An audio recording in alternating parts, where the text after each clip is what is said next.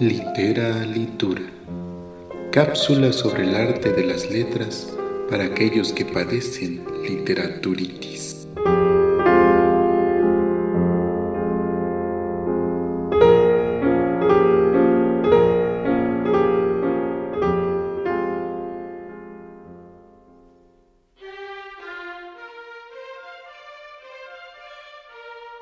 hermosa, eterna, universal, dolorosamente humana, liberadoramente infantil.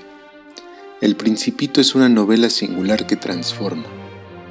No se es el mismo antes y después de leer esta obra. En 1943, el piloto y escritor Antoine de Saint-Exupéry escribía El Principito a raíz de una petición. Una obra infantil le habían solicitado. Se encontraba en Estados Unidos, buscaba la participación de ese país en la Segunda Guerra Mundial. Ya había escrito sus demás obras y algunas habían obtenido buena recepción de la crítica, entre ellas Tierra de Hombres, Correo del Sur. Ya había escrito sus demás obras y algunas habían obtenido buena recepción de la crítica, entre ellas Tierra de Hombres, Correo del Sur y Piloto de Guerra. Un año después desaparecía durante un vuelo de reconocimiento de fuerzas alemanas. Alcanzó a haber publicado su último libro, pero no imaginó el reconocimiento y la fama que alcanzaría.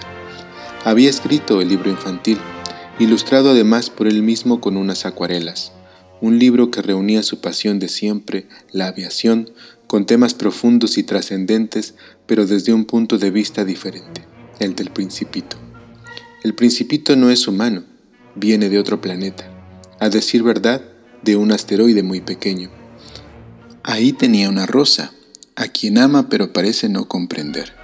Visitó otros planetas, encontrando en ellos gente extraña, reyes, geógrafos, hombres de negocios y borrachos que juntos representan a toda clase de adultos, hasta que llegó a la Tierra y se encontró con un piloto accidentado a quien realizó su petición. Píntame un cordero sencillo e inusitado. La novela habla del amor, de la amistad, de las relaciones humanas y de lo trascendental. La visión infantil, ajena y un tanto ingenua de este pequeño ser, es lo que despierta las preguntas que no tienen respuesta. ¿Por qué hay hombres que solo quieren tener las cosas o creer que las tienen? ¿Por qué hay otros que solo quieren contar las cosas aunque no son suyas? Y aquellos que quieren ser más que los demás. ¿Esto es verdaderamente importante? Y la respuesta, pesada y definitiva, es innecesaria. ¿Y las relaciones? ¿Por qué nos duelen al mismo tiempo que reconfortan? ¿Cómo es que nos conectamos de formas tan sutiles que llegamos a ser responsables de otros?